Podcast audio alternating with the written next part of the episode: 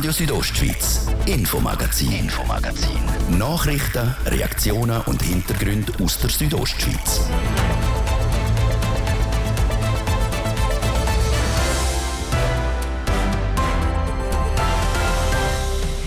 Und im Infomagazin von heute da reden wir über Historisches. Es geht um Tour de Suisse von den Frauen, wo erst zum zweiten Mal stattfindet und das zum ersten Mal auch bei uns in der Region. Ich freue mich auf die Atmosphäre. Ich hoffe, dass sehr viele Zuschauer kommen werden, die auch zeigen, dass wir Freude haben, die Sportlerinnen hier zu begrüßen, dass es einfach ein, ein Happening geben wird. Die Tour de Suisse von den Frauen einmal quer durch die Südostschweiz. Und dann schauen wir auf ein Vorhaben, das könnte in die Geschichte eingehen.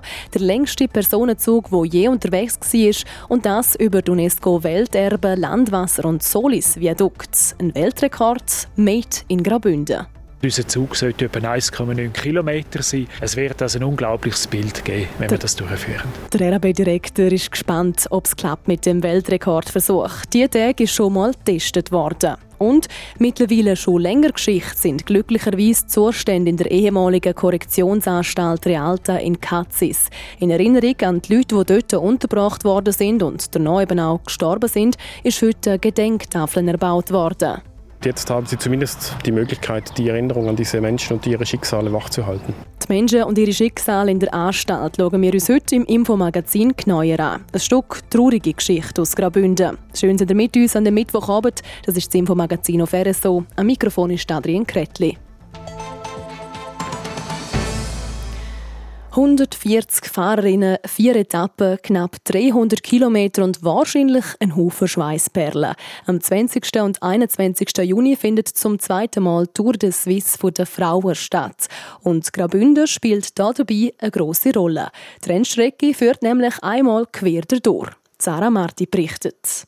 Das wahrscheinlich grösste Schweizer Velorennen der Frauen steht vor der Tür. Und Graubünden ist einer der Gastgeber. An der dritten Etappe. Am 20. Juni starten die Fahrerinnen nämlich in Vaduz und fahren am Abend beim Fürstenwald in Chur ein. Dieser Weg ist bewusst gewählt. Es haben natürlich viele potenzielle Zuschauer vor Ort. Äh, Chur ist auch eine Velostadt, also es gibt viele Hobbyfahrer, es gibt viele äh, Fans, die, die hier in der Region wohnen. Und äh, man hat Infrastruktur hier, man hat ein gutes Strassennetz. Und das ist natürlich das Wichtigste sagt der sportliche Direktor für Tour de Suisse, David Losli. Und am Tag darauf, am 21.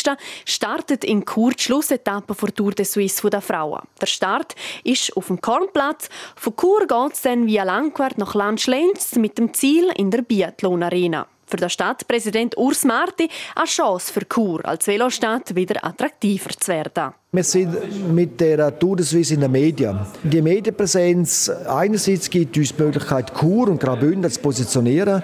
Dann andererseits äh, haben wir Gäste in Chur, die natürlich hier auch übernachten.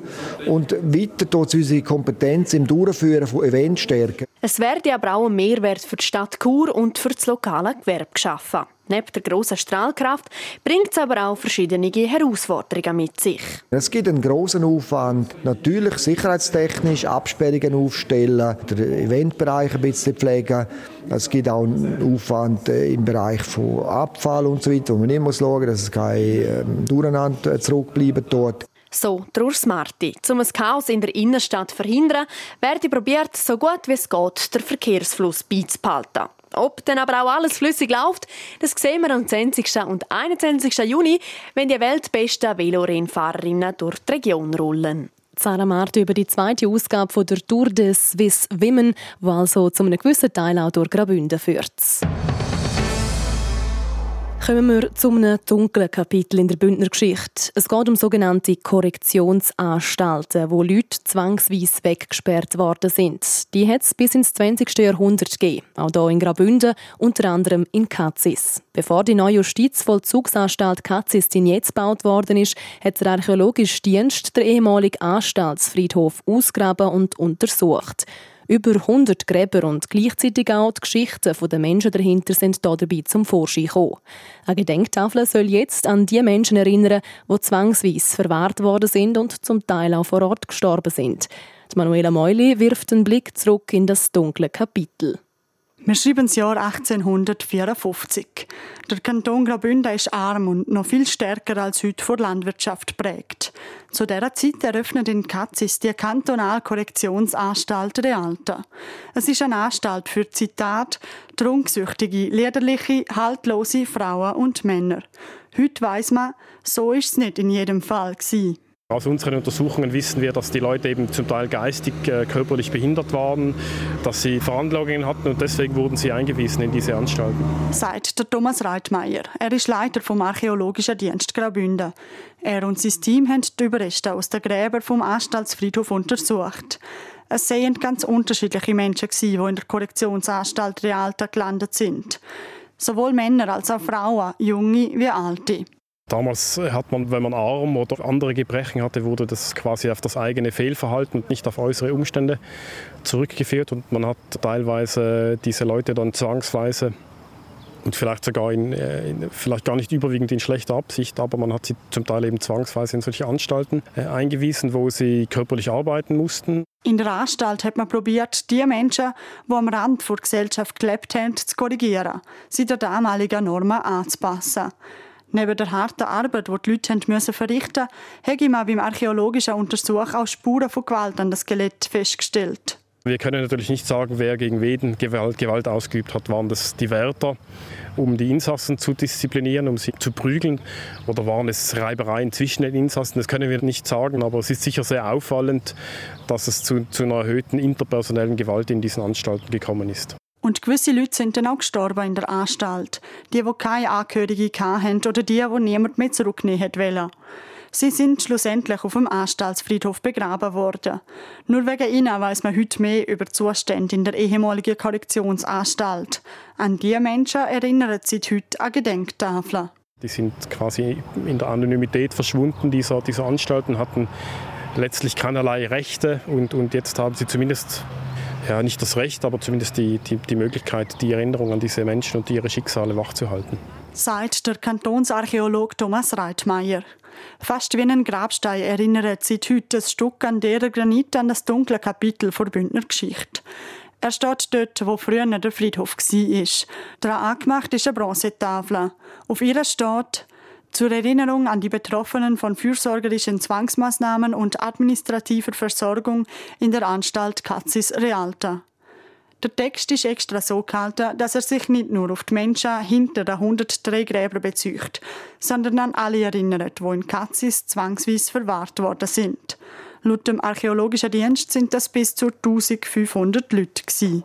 Manuela Meuli über die Gedenkstätte in Katzis, wo heute eingeweiht worden ist. Sie soll also nochmal auf die Zustände der Korrektionsanstalt in Katzis aufmerksam machen.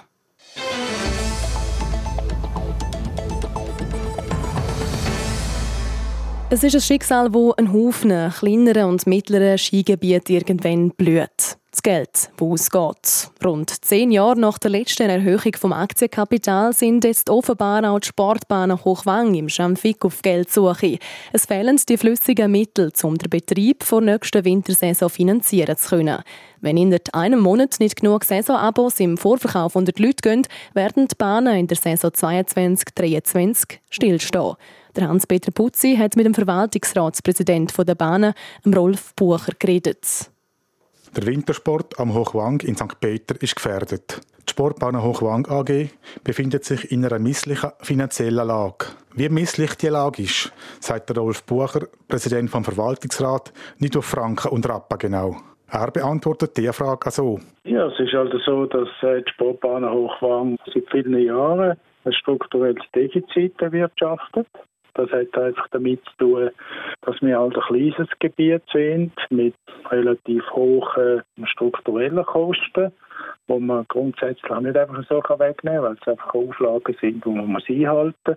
Auflagen, die primär mit der Gewährleistung von Sicherheit für die Gäste zu tun haben. Ein Blick in die Geschäftspflicht der letzten Jahre zeigt, die Sportbahnen Hochwang schreiben jeweils einen Verlust zwischen 100.000 und 200.000 Franken pro Jahr. In den letzten Jahren hat man das immer mittels äh, entweder Aktienkapitalerhöhung oder mit Einschüssen von den Grossaktionären und ein paar anderen Aktionären hat man das ausgeglichen. Und das ist jetzt halt die Meinung, dass man das so nicht mehr machen will. So der Dolf Bucher weiter. Und weil die Hauptaktionäre nicht mehr ständig das Defizit zahlen wollen, fehlt das Geld, um die Revisionen an der Bahnanlage durchzuführen.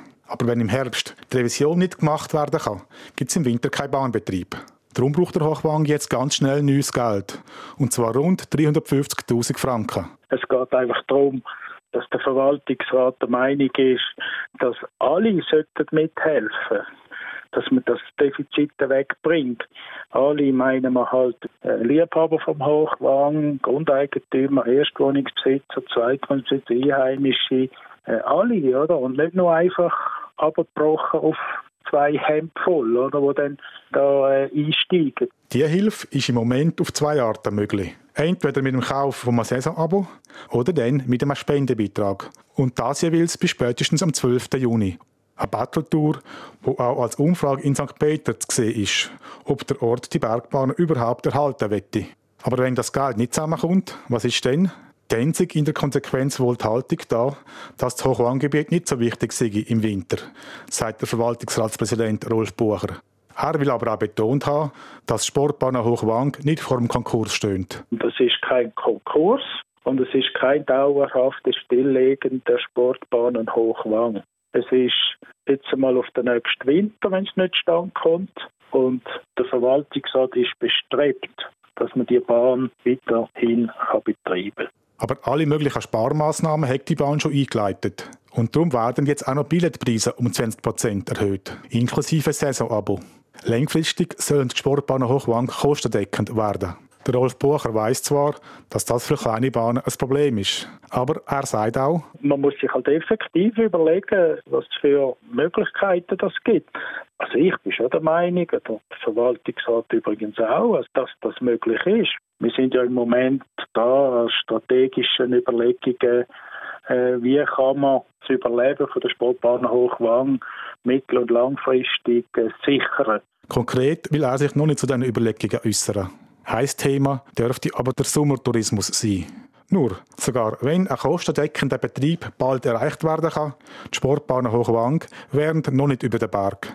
Der Betrieb der Sesselbahn von Facel auf Triemel ist nicht mehr lang möglich. Wir haben bis 2026 äh, haben wir noch Bewilligung von der Sesselbahn und äh, im 26 äh, muss man dann überlegen, was man macht. Diese Überlegungen sind auch integriert in der gesamtstrategischen Diskussion um die Zukunft vom Hochwang.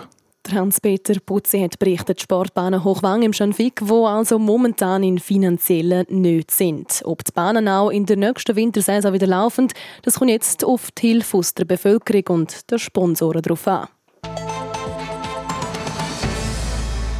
Wenn bei einem eine schwere Krankheit diagnostiziert wird, dann ist die Unsicherheit im ersten Moment bei vielen sehr groß. Was bedeutet das für mich und mein Leben, für mein Umfeld und welche Behandlung ist die richtig? So Fragen stellen sich viele Patientinnen und Patienten und ihre Angehörigen.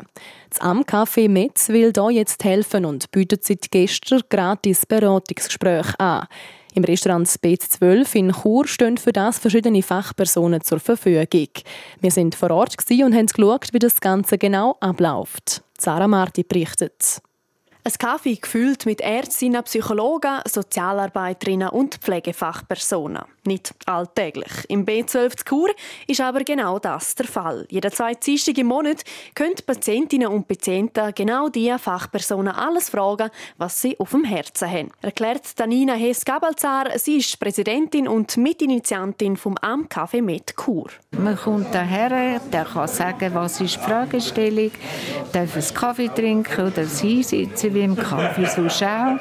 Dann kommt die richtige Fachperson zu einem am Tisch und die Fachperson hat dann sehr viel Zeit. Das ist auch das Wichtige vom Kaffee dass man einfach so lange im Gespräch kann sein wie es es eben braucht, bis die Frage geklärt ist. Lanciert worden ist die Idee, wie es im Namen vom Am Café Mecho heißt, von Akademie Menschenmedizin. Die meisten Fachpersonen, die im Kaffee vor Ort sind, sind nicht mehr arbeitstätig und haben so genug Zeit, um sich mit den Fragen auseinanderzusetzen. Denn es käme immer wieder vor, dass Patienten und Patientinnen ungenügend beraten werden.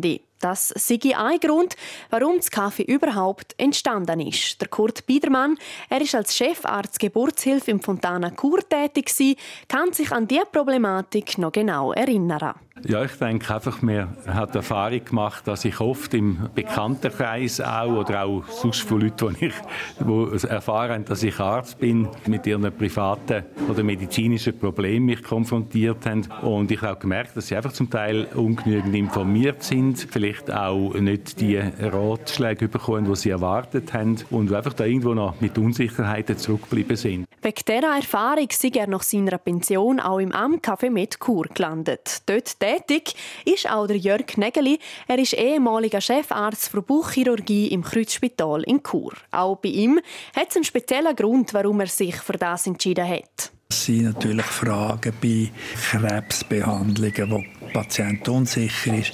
Soll ich das machen? Welche Art von Operation äh, soll man Behandlungen machen? Dass wir vielleicht ihnen können bei helfen, die Entscheidungsfindung, dass sie das mit ihren Ärzten besprechen. Und äh, ich freue mich natürlich, wenn man irgendetwas Gutes kann tun und von dieser langjährigen Erfahrung kann weitergeben kann. Insgesamt sind zwölf Fachpersonen freiwillig Teil von dem Kaffee. In jedem Treffen nehmen aber unterschiedliche Ärztinnen und Ärzte mit anderen Fachbereichen teil. Fixe Themen sind dabei aber nicht vorgegeben. Die Idee vom Kaffee mit ist es, dass man jede Frage stellen kann, die einem auf der Zunge brennt. Welche Ärztinnen und Ärzte an den jeweiligen Treffen vor Ort sind, das kann man übrigens auf der Webseite menschenmedizin.com nachschauen. Neben dem neuen Standort in Chur hat es noch viele weitere Kaffee in der ganzen Schweiz verteilt.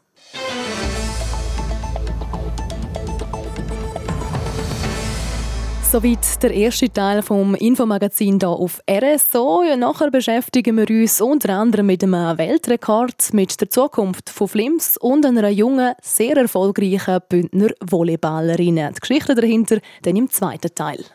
Das Wetter. Präsentiert von Tanzschule Home of Dance. Die Tanzschule in Kur für alle Partens. Von Disco Fox über Salsa bis zu Hochzeitstanz und Bachata. www.homeofdance.ch es bleibt auch der Rest des Tages sonnig in der Südostschweiz mit einzelnen harmlosen Quellwolken über den Bergen. Morgen Donnerstag hat es dann am Vormittag leichte Schleierwolken. Am Nachmittag ziehen dann Quellwolken ein und gegen den Abend kann es teils leicht regnen. Die Chur wird morgen Donnerstag bis zu 27 Grad, die Schule bis zu 23 und auf der Lenzerheide bis zu 20 Grad. Verkehr. Präsentiert von Greencover AG in Sargans. Ihre Spezialist aus der Region für nachhaltige und effiziente Gebäudehülle. greencover.ch Kur auf der Massenserstraße steht auswärts staut wegen Viererverkehr und der Baustelle. Dort haben wir aktuell einen Zeitverlust von bis zu 10 Minuten. Dann auch auf die andere Seite in Richtung Postplatz über das Weltstörfli stockt Dort haben wir bis zu 5 Minuten länger. Und auch statt einwärts auf der Kasernenstraße in Richtung Weltstörfli haben wir einen Zeitverlust von 5 Minuten. Gute Fahrt, kommen gut an. Verkehr. Jetzt geht es weiter mit einem Infomagazin. Ich gebe zurück zu Adrian Kretli.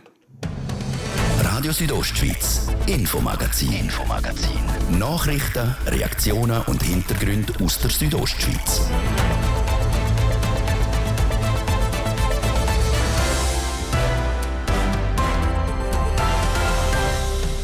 Schön sind ihr mit uns im zweiten Teil vom heutigen Infomagazin. Wir sind bei einem Testversuch für einen Weltrekord auf die Schiene gegangen. Wir schauen uns an, wie die Gemeinden künftig besser auf die Bedürfnisse der Leute eingehen wollen und wir stellen euch eine weitere Nominierte für den Titel Bündner Sportlerin des Jahres vor.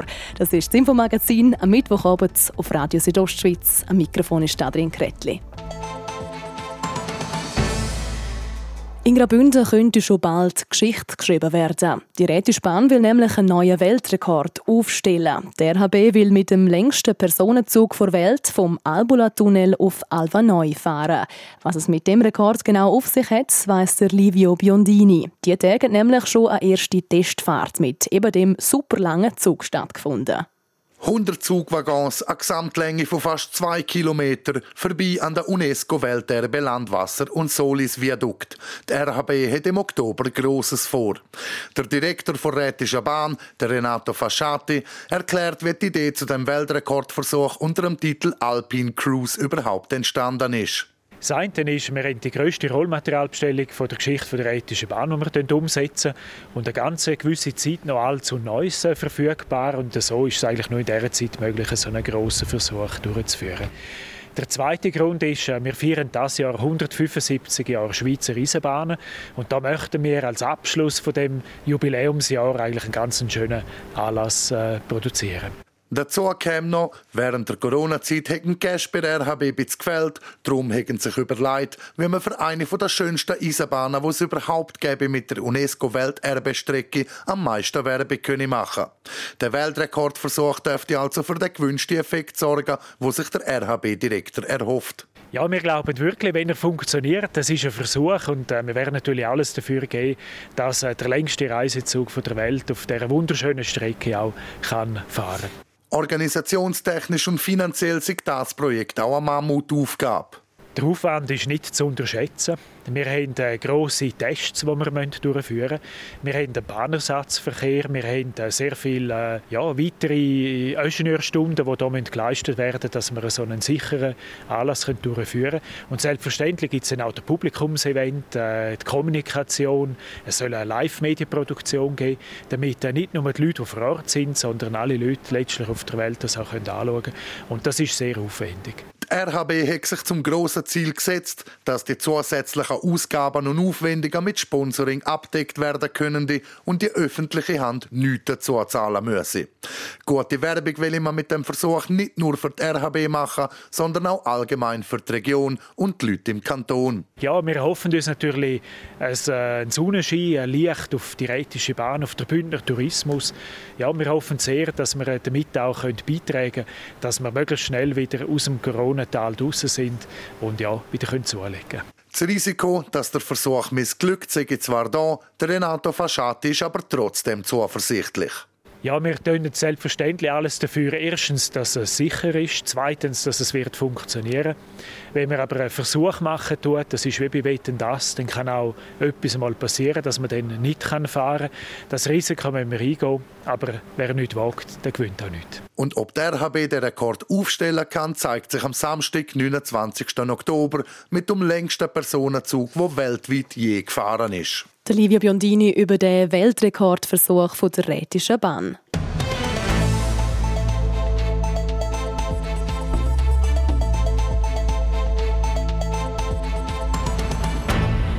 Gemeinden die setzen immer öfter auf den direkten Dialog mit der Bevölkerung. Statt Bewohnerinnen und Bewohner mit fertigen Tatsachen zu konfrontieren, werden sie so schon früh in den kommunalen Entscheidungsprozess mit einbezogen. Auch die Gemeinde Flims hat so eine Dialogveranstaltung durchgeführt. Die Manuela Meuli berichtet. Gerade fünf Punkte sind beim Dialog Zukunft Flims auf der Traktandenliste gestanden. Von Tourismus über Umweltsport und Camping bis zu Wohnraum ist alles mit dabei gewesen. Bei der Veranstaltung hat der Gemeinsvorstand die Flimser Gesamtstrategie der Bevölkerung vorgestellt und direkt anschließend ihre Reaktionen abgeholt. Laut dem Gemeindepräsident Martin Hug ist das Konzept gut angekommen. Wir haben sehr viele positive Rückmeldungen bekommen und es sind über 300 Teilnehmerinnen und Teilnehmer gewesen und haben sich informieren lassen über den Stand und über das weitere Vorgehen in wichtigen Leuchtturmprojekten der Gemeinde Flims. Eines von diesen Leuchtturmprojekten ist bezahlbarer Wohnraum. Ein Dauerbrenner in vielen Tourismusorten wie Flims. Entsprechend gross sei auch das Interesse gewesen. Das wichtigste Bedürfnis ist bezahlbarer Wohnraum für einheimische Familien. Dass, äh, wenn die Kinder in den schulpflichtigen Alter kommen, dass sie nicht quasi müssen Flims verlassen Oder wenn ein Kind dazukommt und es braucht eine größere Wohnung, dass man die nicht mehr findet. Das ist ein Thema. Das andere Thema ist, dass man ein bisschen Einschränkung macht bei der Umnutzung vom Altbestand. Dass vor allem solche, die jetzt noch in Mietwohnungen drin sind, Angst haben, dass nach der Sanierung sie sich vielleicht die Wohnung gerne nicht mehr leisten können. Solche und andere Anliegen hat die Gemeinde bei Dialogveranstaltung aufgenommen. Jetzt ging es darum, um passende Lösungen dafür zu finden. Laut dem Gemeindepräsident ist so ein Austausch besser, als hinter verschlossenen Türen über die Zukunft der Gemeinde zu bestimmen. Wenn man Probleme hat, dass man die miteinander diskutiert. Und dann haben wir eine Chance, um das nachher umsetzen ohne dass wir am Abstimmungssonntag eine Ohrfeigen bekommen und nicht wissen, warum das die Leute Nein gesagt haben. Darum kann sich der Martin Hug auch in Zukunft vorstellen, solche Veranstaltungen durchzuführen und stärker den Kontakt zur Bevölkerung zu suchen. Dass man jedes Jahr so einen grossen Zukunftstag macht, sehe ich eher weniger, weil es hat ja dann auch einen gewissen Planungs- und Umsetzungshorizont. Aber ich denke, pro Legislatur einmal, um wieder ausrichten und die Bevölkerung mitnehmen, was dann für die nächsten vier, fünf Jahre die brennendsten Themen sind, das kann ich mir sehr gut vorstellen. Die Flimserinnen und Flimser müssen aber nicht warten, bis der nächste Zukunftstag in ein paar Jahren ansteht. Sie können ihre Ideen und Anliegen auch einfach über eine eigens eingerichtete Webseite einreichen. Die Manuela Meuli hat berichtet. Die Woche dreht sich bei uns alles um die erfolgreichsten Bündner Sportlerinnen und Sportler. Die Bündner Sportlerin und Sportler vom Jahr. Wir stellen euch die Nominierten vor. Heute sprechen wir das erste Mal mit einem Sportvorurteil. Denn wer meint, dass eine erfolgreiche Volleyballerin mindestens 1,75 Meter groß sein muss, der täuscht sich. Beweisen tut das Fabiana Mottis. Die 18-Jährige aus Lostallo gilt jetzt nämlich schon als Ausnahmetalent. Der Livio Biondini stellt uns die junge Bündner Sportlerin Kneuer vor. Youngster of the Year in der Frauenliga, seit kurzem Schweizer Meisterin. Die Fabiana Mottis hat in ihrem ersten Jahr bei Neuchâtel schon fast alles erreicht und das mit 18. Der Meistertitel ist die vorläufige Krönung von einer jetzt schon steilen Karriere im Volleyball. Es war unglaublich, eine unglaubliche Erfahrung eigentlich. Es war nicht so einfach. Wir haben wirklich, ja, wir haben es verdient eigentlich. Es ist wirklich schwierig gewesen. Also Espenfingen ist eigentlich ein gutes Team und äh, ja, wir haben wirklich gezeigt, dass wir besser sind und äh, ja, leider haben wir nicht daheim gewonnen in Neuchâtel, aber ja, trotzdem war es eine unglaubliche Erfahrung. Gewesen. 1,66 Meter. Für eine Volleyballspielerin klein, denken sicher einige Leute. Doch ganz im Gegenteil. Für ihre Position als Libera hat Fabiana Mottis genau die richtigen Voraussetzungen. Klein und beweglich, schnell und mit einer guten Reaktion ausgestattet. Die Libera ist im Volleyball so etwas wie Dirigentin vom Team. Sie muss das Spiel lesen können, die Aktionen vom Gegner gut einschätzen und schnell reagieren. Dass die Bündnerin nach ihrem Wechsel von Lugano zu Neuchâtel letztes Jahr direkt einen Stammplatz bei ihrem neuen Verein gekriegt, war auch für sie ein bisschen überraschend. Gewesen. Eigentlich schon, aber am Anfang die Trainerin hat uns gesagt, so, ja, wir spielen, also wir wollen einfach halbe halbe spielen mit zwei Libera. Zum Beispiel äh, ein Spiel spielt die andere und das andere Spiel spielt auch die andere Libera. Ich wollte nicht genau im ersten Jahr alles durchspielen, weil das wäre auch kompliziert und schwierig, auch mental und physisch. Und äh, ja, näher im Playoffs habe ich wirklich gezeigt, dass ich im Spiel kann, einfach spielen und bleiben und äh, auch wenn ich so jung bin. Trotz ihrem noch jungen Alter hat sich das Bündner Talent in Neuchâtel durchsetzen können und direkt die ersten Erfolge gefeiert. Verbessert hat sie sich in diesem Jahr auch schon. Ich glaube, jetzt mit Neuenburg habe ich wirklich Technik wirklich viel gelernt und äh, ja, ich merke schon, ich habe schon äh, ein paar ähm, Spiele von letzter Saison in Lugano und ich bin so eine wirklich eine andere Spielerin jetzt äh, wirklich. Der Titel Bündner Sportlerin vom Jahr würde sie gerne tragen, allerdings nicht in erster Linie nur wegen sich selber. Es bedeutet mir wirklich viel, weil eigentlich Volleyball ist auch nicht so bekannt in der Schweiz und ja, ich glaube auch in Graubünden und man kennt nicht so viel von Volleyball und ich glaube, das ist eine Chance auch Volleyball zu zeigen in der Schweiz. Das ist auch wichtig und ein schöner Sport und ja, das ist auch für mich wichtiger. Verdient hätte sie es ihrer Meinung schon auch wegen dem Alter. Es ist nicht so selbstverständlich, dass man schon so jung von daheim auszieht, am anderen Ende der Schweiz ohne Eltern und Kollegen von Heimat lebt und gleich sportlich überzeugen können. Das sportliche Porträt über Fabiana Mottis, die junge Volleyballspielerin, die mit 18 schon Schweizer Meisterin mit ihrem Team in Neuchâtel ist. Sie ist eine von unseren Nominierten für den Titel Bündner Sportlerin vom Jahr.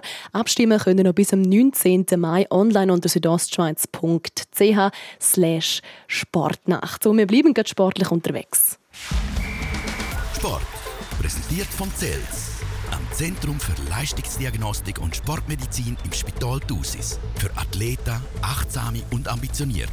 Zels.ch Tennis, Fußball und Eishockey, das berichtet heute der Livio Biondini im Sport am Abend. Gerade zwei Schweizerinnen sind heute am WTA-Turnier in Rom im Einsatz gewesen, mit unterschiedlichem Erfolg. Jill Teichmann gewinnt ihr 16. Final gegen Tschechin Karolina Pliskova in drei Sets und steht im Achtelfinal. Gegnerin von Jill Teichmann wird Jelena Rybakina aus Kasachstan.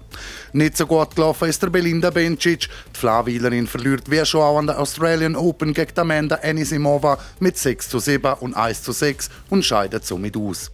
Auch in, Rom, auch in Rom am Start ist der Stan Wawrinka. Sein 16. Final gegen den serbischen Qualifikant Laszlo Djere fährt jetzt den Grad an. Sollte Wawrinka das Duell gewinnen, wartet im Achtelfinal der nächste serbische Spieler und das Wort Welt Nummer 1 Novak Djokovic. Schon ins Achtelfinal geschafft haben es auch die weiteren Topgesetzten Rafael Nadal, Alexander Zverev und Stefanos Tsitsipas. Zum Fußball. Heute Abend steigt das italienische Cup-Final im Stadio Olimpico in Rom. Der Titelverteidiger Juventus Turin trifft auf Inter Mailand.